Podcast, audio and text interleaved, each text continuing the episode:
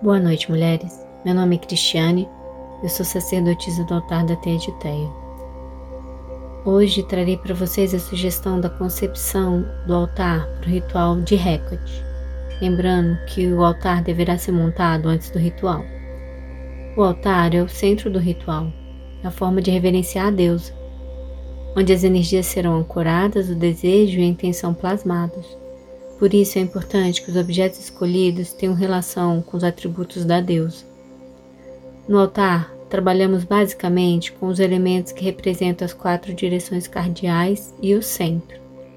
A direção leste será representada pelo elemento ar, o sul pelo fogo, o oeste pela água, o norte pelo elemento terra e ao centro a representação da deusa. Procure um lugar confortável você poderá fazer seu altar no chão ou em uma mesinha. Mas atenção, para compor seu altar, dê preferência a objetos naturais feitos de pedra, madeira, metal ou vidro. Separar os objetos solicitados conforme o convite. Após ter identificado o lugar ideal, cubra o mesmo com uma toalha preta ou roxa, fazendo conexão com o escuro da lua nova.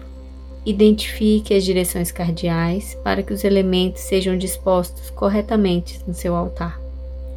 Na direção leste, usar um incensário com incenso de olíbano ou mirra. Ele purifica as energias do ambiente e traz para um estado meditativo. Na direção sul, usar uma vela vermelha dentro de um copinho, manter a vela acesa durante todo o ritual. O fogo é a energia transmutadora que queima tudo que não precisamos carregar. Na direção oeste, usaram um cálice com vinho. O cálice representa o feminino. Na direção norte, usar uma ponta de cristal simbolizando o elemento terra, matéria concreta. Colocar ao lado do cristal a cabeça de alho e a maçã. No centro, simbolizando a deusa, colocar o pentagrama. Se não tiver, imprima ou desenhe um.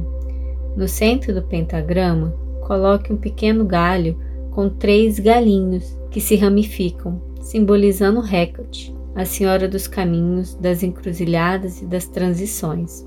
Ou, se preferir, use a imagem da deusa. Em volta do pentagrama, dispor das treze tiras de papéis com os nomes sagrados da deusa, conforme descrito no convite. E que a criação desse altar possa te trazer clareza, coragem e determinação para seguir adiante no caminho escolhido. Está feito.